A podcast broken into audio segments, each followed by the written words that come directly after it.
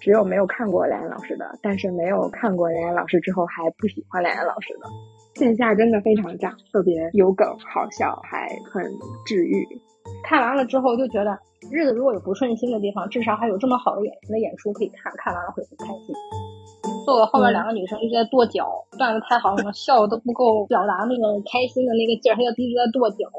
当时就觉得这演员眼睛真大，大家说他是真人草莓熊嘛，就很贴切。Hello，大家好，欢迎您来坐下聊会儿，我是艾 Sir。大家都知道，我们这个节目的主播都是线下单口喜剧的爱好者，也是因此结缘。虽然坐下聊会儿质量不大，但我们愿尽最大的努力宣传线下单口喜剧演出和宝藏演员。所以本期节目我们回归初心，特别策划了一期宝藏演员梁岩的专场音频 report。请来了几位同样也是线下单口喜剧的爱好者，和我们一起聊聊看完了梁岩老师演出的感受。希望全国有更多观众和俱乐部认识他。大家好，我是镇长，这个第一次来初来乍到，请多关照，好吧？大家好，我是瓶子，其实我一点都不资深。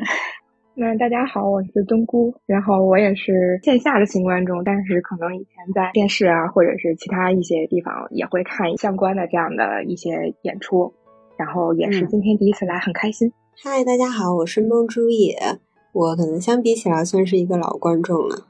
我们先用一个关键词吧，或者是一句话。如果说你要给你的朋友推荐梁岩老师的演出的话，你想用什么词来推荐？我我觉得梁岩老师那个专场吧，无论是说专场还是说他风格，他北京人嘛，非常松弛，这个松弛而且非常自信的这种感觉啊。而且也有过这个内容非常 underground 的啊，也都是可以上得了台面的内容啊，可以带家长啊，或者说岁数比较大的这个长辈们去去听。对，就好像就感觉他的专场是有一种老少咸宜的感觉啊。聊的一些内容也也比较这个都可以聊，没有太多冒犯。我对梁老师的印象就是特别稳。我听线上这些节目，包括喜剧类的播客，其实是时间还挺长的。但是我因为我之前是在海外，我没有条件看线下，所以我是从今年春节之后才开始看线下的。之前我都忘了什么时候听过他的名字，但是就是莫名就知道这个人好像挺厉害的。然后到三月份的精品秀去看，我只是知道这个名字，这个人说的好。然后看完了之后，我觉得他好稳。我一直以为他是个可能比毛东时间还长的那种脱口秀演员，我没有想到这次是他第一个专场。我当时看那个精品秀的感觉，就是这个人一定是讲了很长时间了，嗯，然后也是我也是两个孩子，他也是两个孩子，就讲到孩子的东西，就会特别的有共鸣，有共鸣是吧？梁老师专场应该算是比较快的，他好像从那个说单口到有自己的第一个专场也就一年多的时间，两年。就是我。就完全没想到，就我第一次看他演出的时候，我想这人肯定是有过专场的，但是你看我看的这么晚，我错过，我是这种感觉。对对对，我之前也是，因为我其实接触线下喜剧也不算很长时间，然后我去年的时候是开始听到那个梁岩老师，也是从拼盘开始听嘛，我当时觉得听他拼盘，我就以为他也是一个成名很久的演员了，就是。至少说，就是这个上台的次数应该很多了，因为也看到他有在一些，比如说，呃，一些厂牌中比，就是比赛啊什么的，他他一直都是基本上都是冠军这样子。对，心梗赛，他不止心梗赛，还有一些其他的比赛他也参加，就基本上都是冠军。当时就觉得这人挺厉害的，应该就是演过很多。后来我才知道他其实没演多久，我我也挺诧异的。是说到这儿，我不好意思，我插一句。我我刚才瓶子说的时候，我就想说，跟我的感觉是差不多的。我第一次看梁岩老师是二一年的冬天，那是他是刚开始讲，也就相当于我看的是他刚开始讲商演。当时我就觉得这哥们儿怎么这么厉害？这个以前呢完全没有听说过。就我我以为以为就这么厉害，他肯定是讲了好几年了，只是我之前一直没听说。到后来就是看那些公众号啊什么，看一些报道才知道。他二一年才刚开始讲，然后刚开始讲就是基本上就是冠军收割者，还有就是炸场王，基本上他的场子每就肯定是必炸。嗯，所以就没有过成长的过程，出道就是巅峰。对，这个总结的好。哎，有可能是穿越者，那修炼了好久，然后穿越回来。而且而且，梁岩老师他不是那个零零后什么或者九零后，他有个年龄在那儿，然后加上他台风又很稳，下意识吧就会觉得这个人肯定是老演员，实际上不是，吃了这个年纪大的亏。但是可能也是因为年纪大，所以格外的稳吧，也也可能有这个关系。嗯，对对，比较有生活。之前那个，呃，不是有好多那个专业的演演员，就在脱口秀火了以后，给新加进来的一些新演员提建议嘛，就是建议他们不要，呃，大学刚一毕业或者还上着学就要全职做这个，因为你没有生活，没有经历过生活的历练，其实你是写不出太多东西来的。所以我觉得这个在这方面，其实梁岩老师他的那个生活阅历反而可能是个优势。对，我不知道大家有没有听过那个早期。的闲聊啊，就长马团那个时候，梁岩老师经常去现场录制，然后经常发言，你就能发现梁老师这个生活非常丰富。对，是，嗯，也是很能积累这种生活中的一些东西，我感觉。对，我觉得他在闲聊里边那些发言，再写半个专场绝对不是问题，都没有问题。对对，嗯，那冬菇嘞，如果要让你去给你的伙伴做一个推荐的话，推荐。嗯，就其实如果就不夸张的说，我觉得就是梁岩老师在我这儿就是线下之王。虽然我看线下看的时间不长，但是就是我是有很密集的，因为之前也是一些就是呃一些原因吧，然后就是虽然看线上很多，但是没有机会去看线下，就心里其实一直也很想去看。然后到今年就是基本上过完年之后吧，嗯，就元旦之后吧，嗯，开始密集的看，就不管是。拼盘啊，专场啊，包括一些这种各种形式的那个比赛啊什么的，我都看了不止一场，就各种厂牌的，然后各种这个呃俱乐部或者是不同形式的，我都看了不止一场。然后就是呃，梁老师是我看的第一场拼盘，然后就一下子在那一场里面就捕捉到了这个宝藏演员。然后等到就是一直往后继续看各种各样的，我都觉得还是没有。就没有人能超越，就是大概这种感觉。然后就是现在，如果让我说比较，嗯，能想出来的一个，就是说当时给我的那个冲击，就是我觉得他的说话的节奏，还有那个气口，就是包括像刚才镇长说的，可能他作为一个，嗯，就老北京这种，但是他整个给的那个韵律感特别好。就是不管我们看线上的一些文本比较强的演员，还是说线下有一些那个表演的风格比较强的演员，其实他们都没有给我一种特别就是听了之后特别舒服，然后那个节奏和韵律，就是那种语言的魅力特别好。就是梁岩老师这一点真的让我特别佩服。然后他说话的那个语气，然后包括讲述的这个，对对对，讲述的整个的这个魅力，就真的特别大。还有一点很神奇，我觉得就是他在讲一些事情的时候，嗯，即便我没有跟他相同的经历，或者是即便同场跟有其他演员跟他有相同的经历，比如说可能这一场里大家都说了这个养孩子的事儿，那其实我本人我没我没有孩子，然后但是就是他的那个段子，他的那个表达会让我非常有共鸣，就即便我没有这个经历，但是我非常能够。感受到那个笑点、那个梗，然后感受到它里面所包含的一些这个呃笑点也好，或者是它所带着的那种情感也好，就是非常的神奇。它能够让同场的其他类型的段子没有它的这种这么炸，然后同时也让我这种没有相关经历的人也会觉得非常的熟悉、非常亲切，然后也特别有这个嗯特别能契合。嗯，这个是我觉得特别。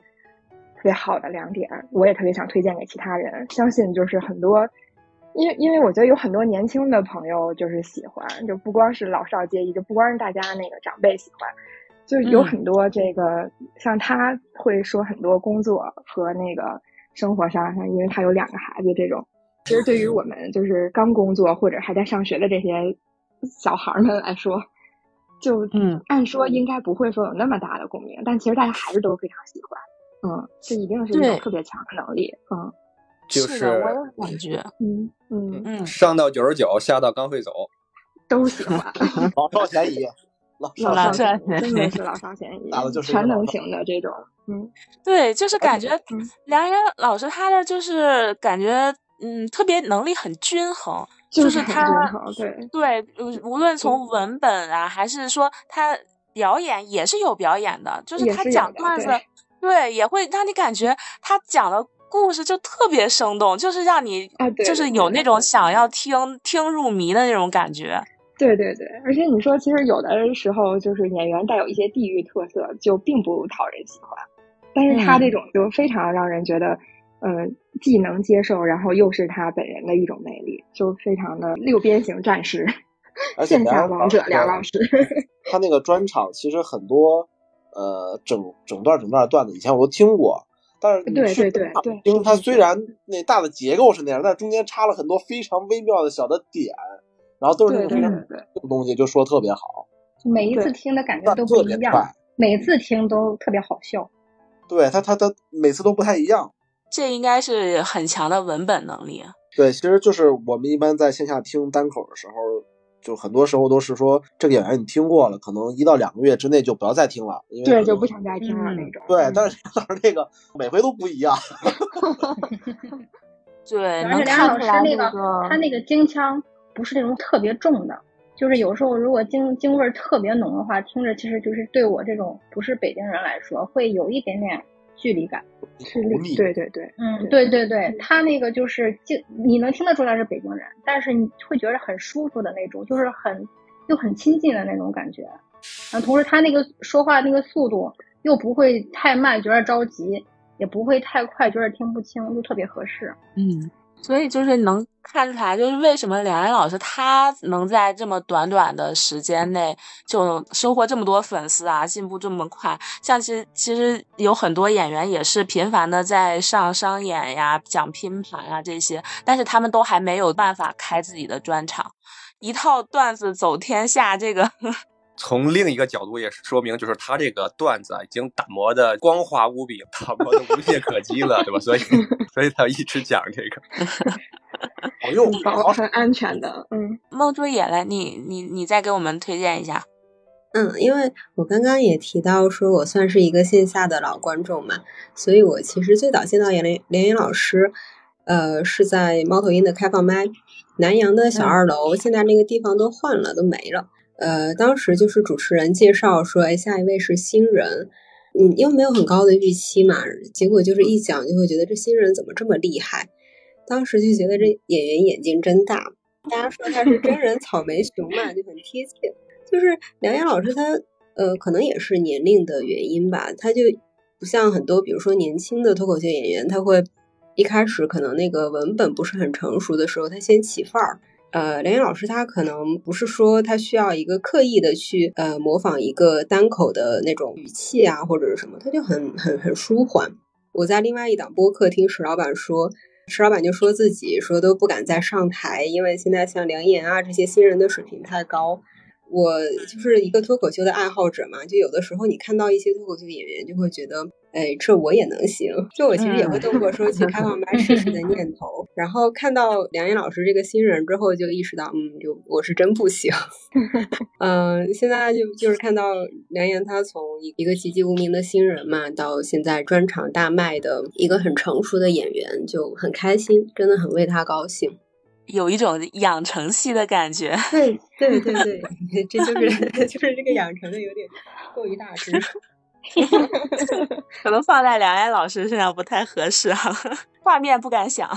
那其实刚才那个胖虎也说到，你之前第一次啊看梁岩老师演出是在二一年是吗？对，你是看他是开放麦吗？还是？呃，商演，我看的都是商演。啊，你是就是在商演，对，喜番喜番应该是，呃，刚开刚开业不久吧，我去他那看的，嗯，然后反正那天看了有谁就就都忘记了，只记得两岩老师。哇，那这个真的就是全场最闪亮的星。是啊，就是刚才那个瓶子说的时候，我我就我就插了一句嘛，就是我感觉是一样的，就觉得他啊不太可能是个新人吧。就是后来看一些报道才知道，这这个这真真的是一个新人，所以我就说他有可能是穿越回来的。就是真的挺，他我是看他这次专场结束以后自己发的微博，他写的，我才是啊，二零二一年才开始才开始说呀，这也太厉害了。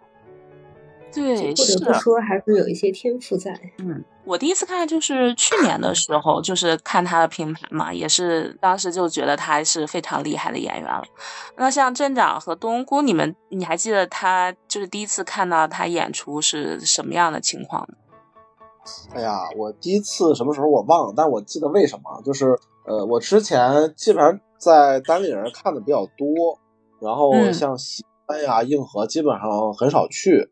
然后有一个朋友跟我说说，哎，你看看那个梁岩，说这是喜番一哥，特别牛逼。然后我就去，好像是在对那个时候也是单立人的拼盘商演，然后听了，我说我操，确实挺牛逼的。然后后来这一段都被逼掉。后来就是在 那个那个木偶的那个精品秀，我我不知道那个是不是大家在座各位有听过啊？那场是，对对对，我就是那次第一次听他说。对对对，梁岩，然后木恩还有毛书记，毛东，嗯，对，然后梁岩上来之后，先来一个临场梗，给我镇住了。对我带着我朋友去的，我朋友是也是以前不看线下，我带着他去的，我买了票，我请他去的。完了之后，就是他第一个上来就给我们就是。就把我朋友逗得可开心了。那个呃，木偶完了之后，再再那什么，就中间拼盘看了很多次，然后再往后就是新梗赛，上一次的新梗赛，梁老师拿了冠军，就觉得这个十位演员嘛，呃，得票最多的是梁岩老师，而且梁岩老师的那个票数里面，就是大家有两票，就是你可以投喜欢或者投不喜欢，你可以你也可以不投票。梁 梁岩老师那个几乎是满票，而且没有人投不喜欢。不喜欢。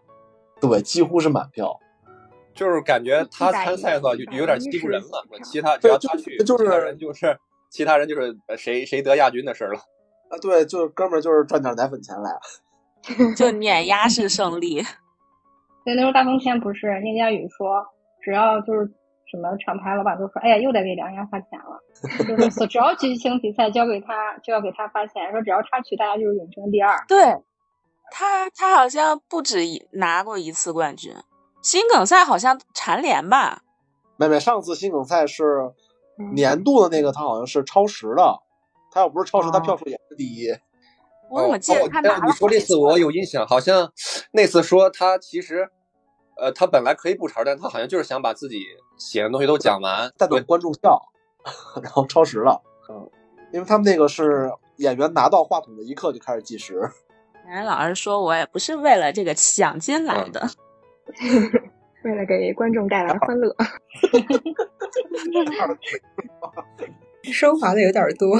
我第一次看梁岩老师，是我纯纯的第一次看单口喜剧的线下，在万盛剧场吧那会儿，然后应该是今年的二月份左右，也是就是整场看下来之后，就其他人也都还还可以，嗯，但是就哇，梁岩老师那个段子。不能说这这个段子，而且也没有出现在专场上，就当时一下就，就是我我是那种基本上听完之后就会忘的人，尤其是听这种线下，然后不太能记得住，但是他会有那么没记住了，对对对，真的是就是我我非常。就很少我能记住，基本都听完之后，哎，笑完了就过去了，只能记得住就是笑的那个感觉。但他的就是强大到了，让我当场就觉得不行，这个我得记下来。然后每次想起来的时候，还会还会觉得很好玩的那种。然后老师说下回那不东姑不许去了。你这一说，那那些偷段子的，我去这好了，就就照照他的来，都不用录，直接就能记住。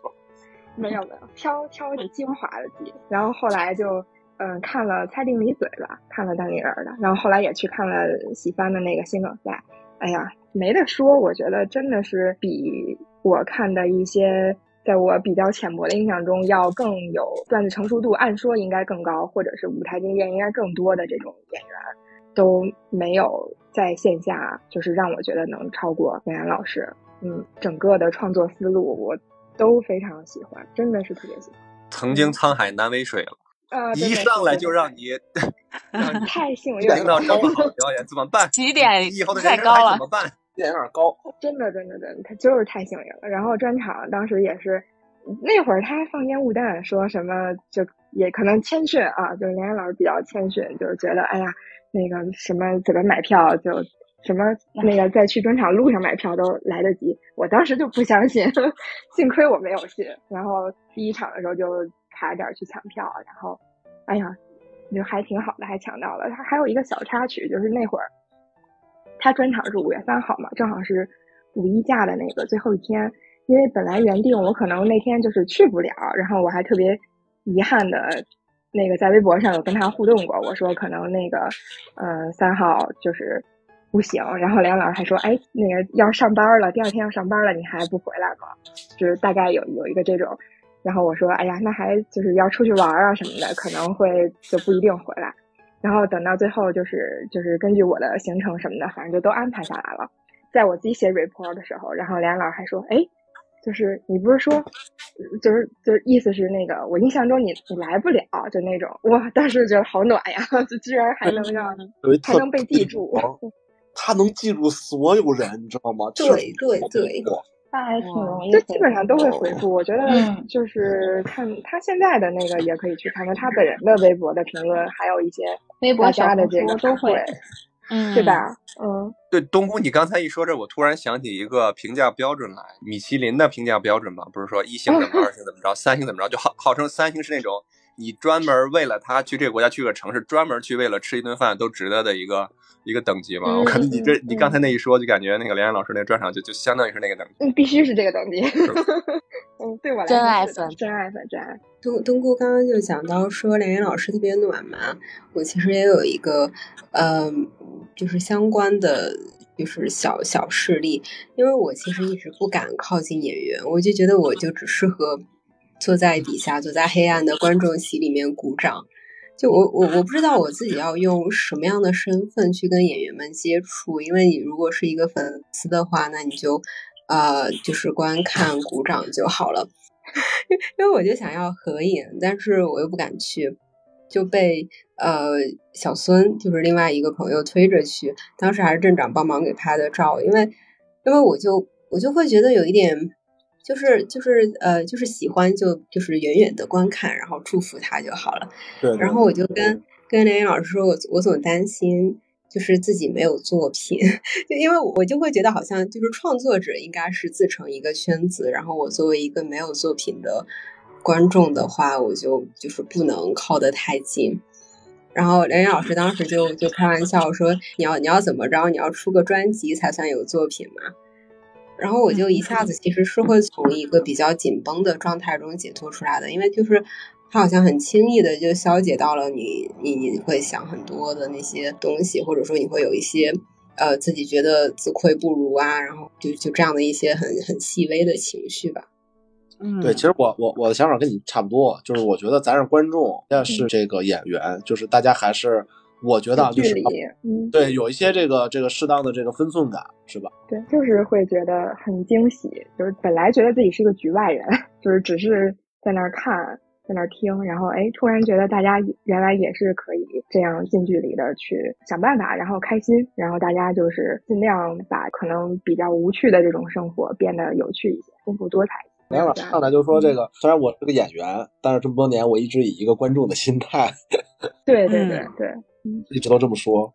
有些梁岩老师感觉给人特别暖的感觉，就是铁汉柔情。是的，是的。我是觉得说单口的人，其实大部分人应该还是挺细腻的，要不然怎么观察生活里边那些东西，然后再把它变成段子？梁岩老师什么时候开班？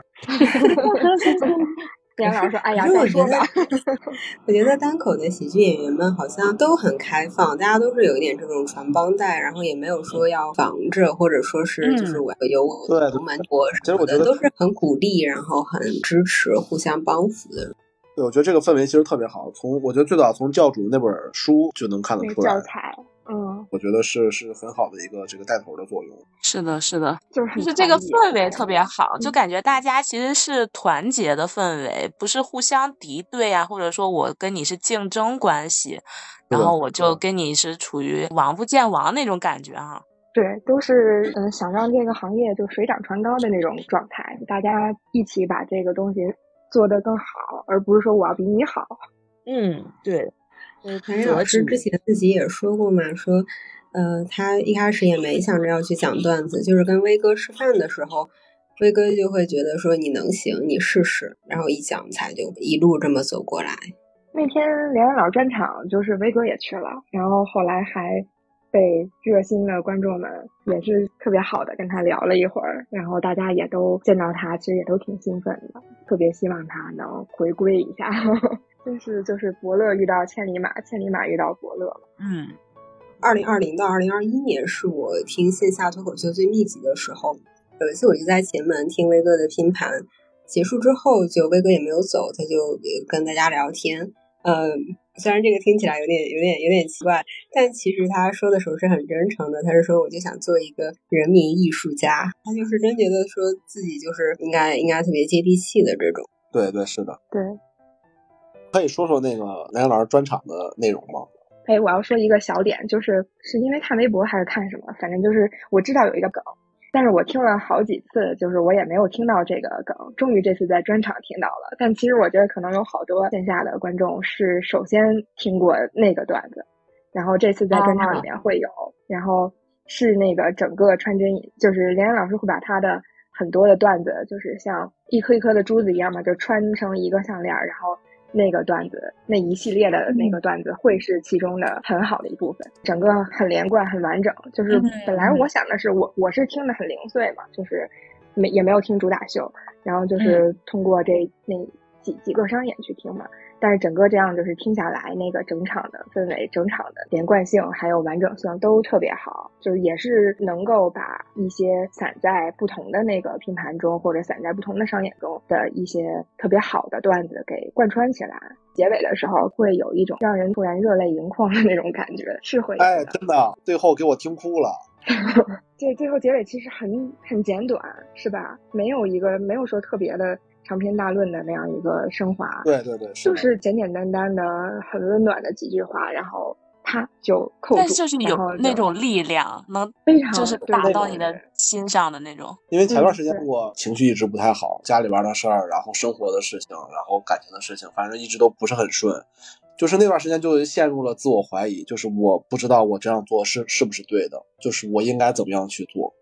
那天梁老师专场最后，他讲完所有的梗，然后到最后来了一句：“哎呀，再说吧。”然后我一下就就忍不住了，就是感觉就一切都释然了。就他整个的这条主线，就是觉得为什么我说叫松弛啊？就其实它不叫躺平，躺平就感觉比较贬义了，就松弛就是那种感觉，就会让你觉得你把什么事儿交给他，他都能 handle 住，都能解决得了。然后就给我都能给你化解了，是吧？对，就就化解了。然后就哎呀，那天给我听的热泪盈眶。嗯，是，而且整场就之前一直笑的就是炸场，大家我觉得就是 整整个都是一个爆对我回来我那手还疼呢，我跟你说，我那回来那出租车上我的手都是麻的。坐我后面两个女生一直在跺脚，就是她一听见那个段子太好了，笑的都不够表达那个开心的那个劲儿，她就一直在跺脚。完全是出于本能了，就对，就本能了，就是你表达那个兴奋、开心那个样子，就是我是觉得有点缺氧，因为笑不是往外出气儿嘛，然后你嗯不笑才能进气儿，一笑太开心，那出气儿，我觉得有点缺氧了，就一直在笑，一直在笑，一直在笑，而且每一个都是那种爆笑，就没有那种啊浅笑呀，没有这种。就只要抛出来一个就是爆笑，抛出来就是爆笑，要拍手要笑，就是你不知道该怎么更开心的那种。我以前看完单口就会比如发个朋友圈，就说说看了谁的演出什么，就是就会写的还挺详细的那。那天看完了之后，我就发了一一句话，我说我今天开心的想骂人，我就发了，别的我什么都没说，我甚至都没有放连老师照片，我就说我今天开心的想骂人，就那种看完了之后就觉得日子如果有不顺心的地方，至少还有这么好的演的演出可以看，看完了会很开心。哇，这就是演员说的成就感吧？就是不光是能给大家带来快乐，就是还是感觉是很有意义的，就是能影响到一些人的状态。我作为一个外地人，在北京，呃，中间还要去海外几年，就是漂泊感是很重的。然后以前我在北京不太觉得说这是家，这个地方有多么好，总是觉得如果有更好的选择，我可能会离开，就没有那么喜欢这个地方。说白了，就是因为上学嘛。确实是从今年开始看线下以后，我终于找到留在北京特别好的一件一一个点，就是我有这么多的去别的地方看不到这么多，呃，好的演出，尤其是像梁阳老师这种，要别的地方只能他专场，比如请他去演，你才能看到。但是我们在这儿就是平时有拼盘呀，各种各样的都可以看，就觉得啊，终于觉得在北京好好呀，就那种，就是跟别人还显摆那种的，就是的，是的。尤其是二喜之后，很多人开始看线下演出，然后又有外地的，就会更更羡慕。我已经不止一次被人羡慕。对对对，尤其是今年开始，线线下演出更密集了，也有更多的演出机会了。其实真的对他们来说是好事，我觉得也很替他们开心。就是你自己喜欢的。对对对，自己喜欢的演员就是有更广阔的空间，真的很替他们开心。就是记得我第一次看完《精品秀》那天回去也是，我回来就跟我朋友说：“我说我今天就虽然没喝酒，但好像像喝了酒一样那种嗨了，开心。”对，那就是这样，特别治愈，就是这样，就是特别真的特别舒服，特别开心那种。因为我以前不看线下。一个方面是人呃人在海外不在北京，回来之后因为疫情也是；再一个方面是我没有人和我一起看，我身边没有朋友喜欢，没有个搭子，然后我有点社恐，就不敢去看，就反正一些很奇怪的理由。通过那一次以后，就一下打开了，觉得这个事情太治愈，因为我有两个小孩，家里好多事情就是父母什么都不在北京，所有的事都我一个人来做，所以就是很反正是挺累的嘛。一直找不到一个会让我格外放松的事儿。它不是说我今天什么事情都不做就能放松的，也不是说看个剧放松的，都放松不了。然后我终于找到了一个让我就是一周下来可以特别放松的一件事儿。然后我以前是不怎么羡慕社畜的，自从看了线下，我就特别羡慕社畜可以下了班就去看演出，但是我不行。就是他这种放松，不是说你身体上的，我睡一觉或者是我歇一会儿，我怎么就能放松？他是让你精神上，你可能一直你心理压力比较大，你一直绷着的一根弦儿，就是他稍微给你松了一下，对，就是那种感觉。喝喝点酒把自己麻醉一下，也不是。他就是让你觉得，他们因为他们那些内容会让觉得啊，生活其实因为很多呃演员说的段子都是负面情绪嘛，你会觉得啊，大家都遇到很多糟心事儿，最后一笑不都过去了？对，其实就是我也能非常能理解瓶子的这个感受啊，其实就是说你喝酒喝完之后，你醒来感觉事情还是没有变化。你的这种烦恼、这种忧愁又回来了，但是听线下这个喜剧，你听他们这些演员，他们去讲述他们的遭遇、他们的这种感受的时候，你就发现，哦，原来我遇到的这些事情，可能别人也有，好像我不再是孤单的一个人，就是这种感觉，能找到共鸣的一个。对，就是知道大家其实都是在过普通日子，每个人的日子都很辛苦，对，都有就是好像我。突然之间看开了那么一下，嗯，就是我没有他们这个能力把这个负面情绪转化成好笑的东西，但是我知道就是这个事情可以。如果他们遇到这些事，可能他就能把它是的，是的，有人在做这个事儿，收集别人的负面情绪是吧？是，今天是那个 S 姐没有来，S 姐如果来的话，她跟你特别有共鸣，因为你讲述的经历跟她之前我听她说的是差不多的，也是对，因为。呃，生活的各种压力，然后心理上出现了一些不适，所以他其实也是靠这个单口喜剧来慢慢的让自己变得开心了起来，就是这种比比心理医生要好使。对，确实是这样子的。看完了之后，那个开心，它不只是说挠痒痒或者什么那种开心，他是从精神层面上的，就是把很多事情都放下，觉得那都不是。对对对，就是这样。是的，是的。包括刚才镇长也说到了嘛，他那个生活上啊，可能也有一些不顺利啊什么的。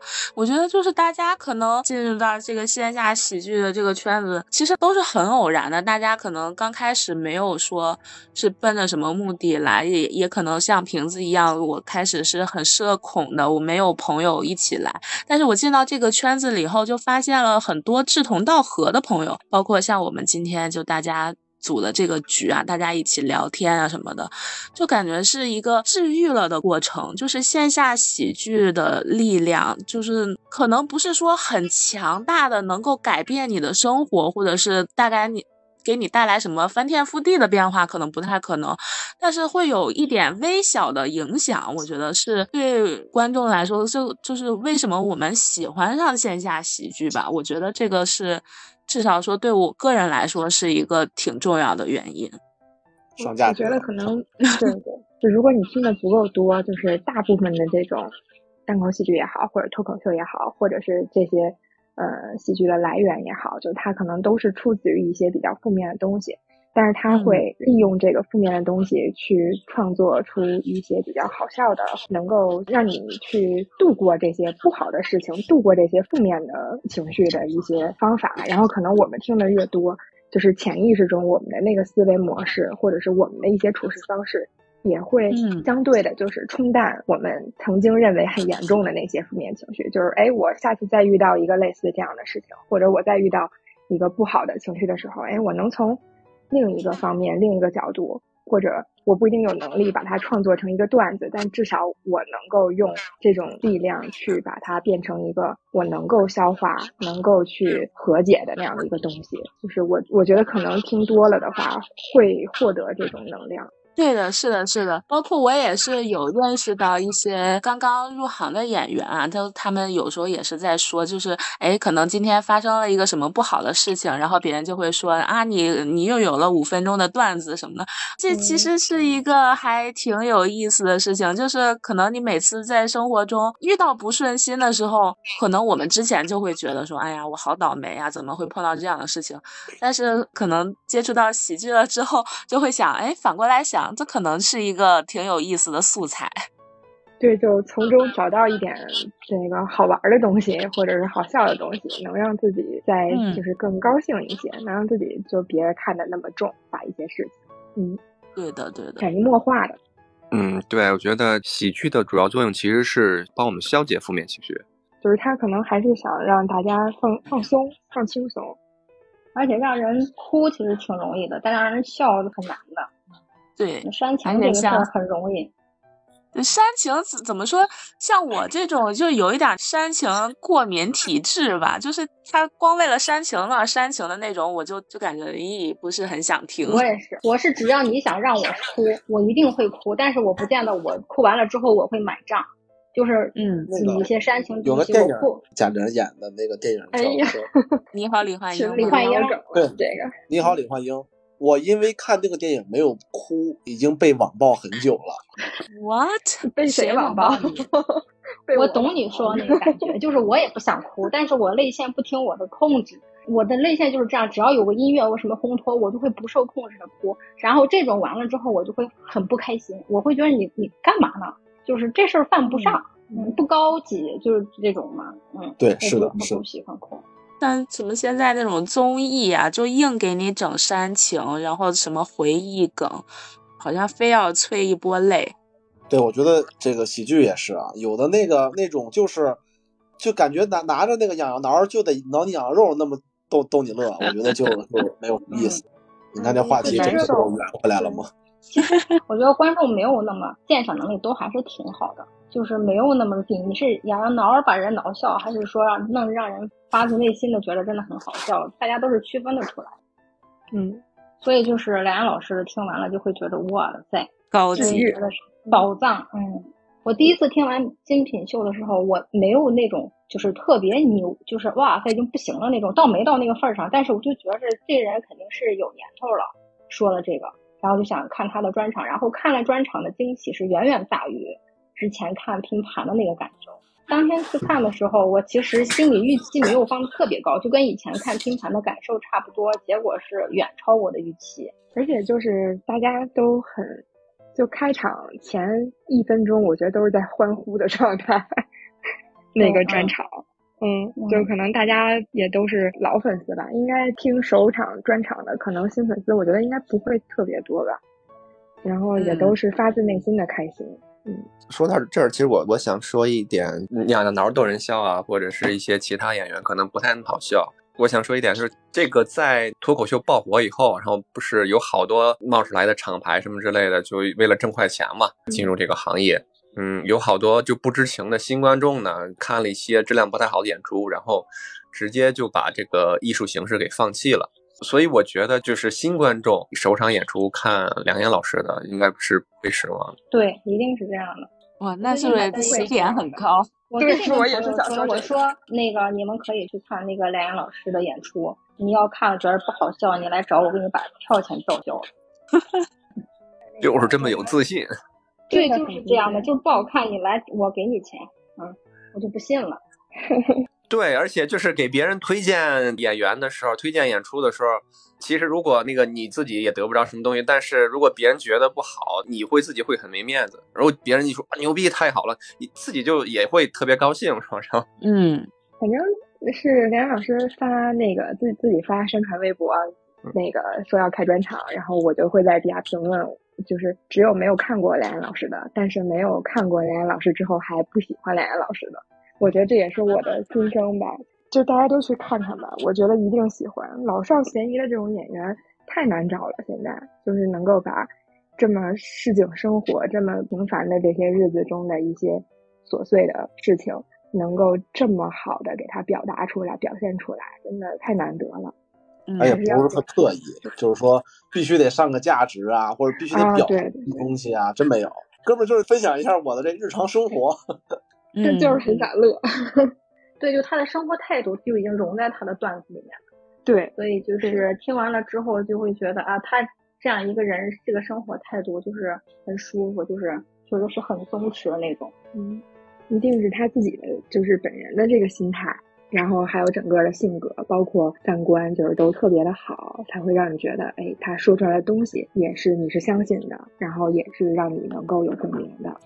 非常好，大家去看吧。但是就是现在估计不太好买票了，已经。哎呦，今天看群里都在那个求票，对，真的是很值得。买票可以，大家不要买黄牛票。大家就抓住能看的机会看一看，线下真的非常炸，特别有梗、好笑，还很治愈。冬菇真的是真爱粉、铁粉，这么太明显了是吧？真的是喜爱之情溢于言表。看完会觉得，我给二百块钱是不是给少了？二百块钱就能得到这样的快乐吗？这也太便宜了。我在努力的客观。没有，我们这个就是 report 嘛，就是就是要主观。对。看了好多其他演员，也都还挺好的。我还属于比较幸运的，基本上看的那些都还可以，没有碰到过就是特别雷的那些。那一会儿我告诉你几个，你去看一看。倒也不必，有一些我自己比较雷的，我应该就不太会去看。然后尤其是可能看过线上或者看过 report 的那些，就不太会。而且北京看单口的氛围非常好，很好很好，真是很好。你这个光头大哥 核心，光头大哥太好笑了，一直都在求见网友，见网友。不仅观众认识，连演员也认识。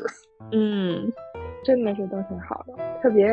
大家之间互相都就是很亲切，觉得我是老追星族了，就从恨不得小学就开始追星，然后一直当这种散粉儿，然后也不太爱加那些粉丝群、粉丝团啊啥的。然后，但是今年以来还是觉得氛围太好了。你可没在群里少说话呀！哎呀，这不就是凸显一下真爱粉吗？哎，但是我突然又想到，这个行业不能把观众的期待吊得太高，如果吊得太高的话。会对演出造成一些不好的影响吗？要降低期待，对对，不好看啊，都别去了，别跟我抢票啊！没有那么好看啊，是我自己笑点低。行，那我就放心说了。最后那个总结一下，就梁颖老师我们刚才提到的线下炸场王、冠军收割机、六边形战士、脱口秀万花筒、上到九十九，下到刚会走都喜欢的德艺双馨艺术家。让单立人石老板不敢再上台的男人，餐饮界有米其林三星，脱口秀界有梁岩老师，值得你专程买票来北京听一次。给你鼓掌，很客观是吧？对吧？很客观，很客观，客观。再剪一个那个香菇说的都不好听啊，不好听，都是我主观的，然后放的那个片头。你看到现在你都不记得我叫什么？啊，东谷，对不起，反正都是品类差不多吧。咱们整晚聊了这么多，就是 足以能看出来大家对于梁燕老师的喜爱了，包括这个咱们冬菇的这个真爱粉，能强烈的感受到了啊，也是很推荐大家去看吧，就是希望大家能够感受到线下喜剧的魅力，能够发现咱们这个宝藏演员。咱们今天这期节目就这样喽，我们下期再见，拜拜，拜拜，拜拜，拜拜，拜拜。本期彩蛋上线的这一天，五月二十一号是我们大家都很喜欢的演员威哥的生日。我们几个录了几句祝福送给威哥，祝他生日快乐。银河系漫游指南》里边写道：“四十二是生命、宇宙以及任何其他事情的终极答案。”那今年是威哥的四十二岁生日，特别希望威哥能在这一年里边找到他自己的答案。哇，这也挺好的，挺有深度的。首先是祝威哥生日快乐，然后想祝威哥在接下来的日子中工作顺利，万事如意。也希望我们能够早日在线下，包括在线上，以各种各样的方式，我们能够早点重逢，早点相遇。我之前因为在海外，加上疫情的原因，二零二一年都没回到北京。嗯，自从听了闲聊以后，就特别想威哥，也没有看过威哥的线下演出。我觉得没有看过威哥的线下演出，是我在这个单口喜剧这个爱好里面最大的遗憾。嗯，虽然现在很多情况威哥不能演出，但是我相信有一天一定会他会回来的演出的，我一定会冲的。祝威哥生日快乐，身体健康。在去年秋冬之交的时候，我就总从东北四环去万泉河嘛。到那边的时候，我需要骑一段自行车，我就在路上听威哥的播客，其中有一期是生活河流中的表达者。我那一期是断断续续的听了好久，因为中间总是暂停又播放，就真的是眼泪在风中被吹散又流下来。虽然听起来很戏很多的样子。刚刚我们也讲到，就大家呃有一部分在听单口去看喜剧，都是因为有一些不高兴的事情嘛，工作沉闷啊，疫情反复啊，生活没有出口啊，然后去小剧场笑一笑。就很像是对生活最微小的抵抗了，我就也会感觉到自己在毕业之后的日子里，已经慢慢的从一个上蹿下跳的西西弗斯到心平气和的推石头的人。我想威哥大概也会也会经历这样的处境吧，毕竟大家的处境会有相通的地方，所以才会有呃这么多的感触嘛。那就祝威哥生日快乐，等我们的艺术家早日归来。一句话祝福吧，我真的就只准备了一句话。今天天气不错，挺风和日丽的。我们在这里录播客，祝威哥生日快乐。好啦，啊，对，这这个这个梗你们都不懂是吧？我 我还等着你接下来唱呢。没，都生日快乐，这个梗是我突然想到的啊。不错不错，挺好挺好。还有一位不能到现场的热心粉丝喵喵，托我给威哥带来祝福。他说：“祝威哥快乐成长，祝他含苞待放，意意悠悠。” OK，优姐这么不着调吗？女人花吧，这是。这个祝福真的是别出心裁，很好。最后大家集体祝威哥生日快乐。就我们有点气势感觉，祝威祝威哥生日快乐快乐！我好不急，毫无默没事，我们五个人说出来五万人的气势。我觉得威哥就喜欢这种 情绪很够，主打真诚，主打一个我没有串通好，对，都是发自内心的现挂。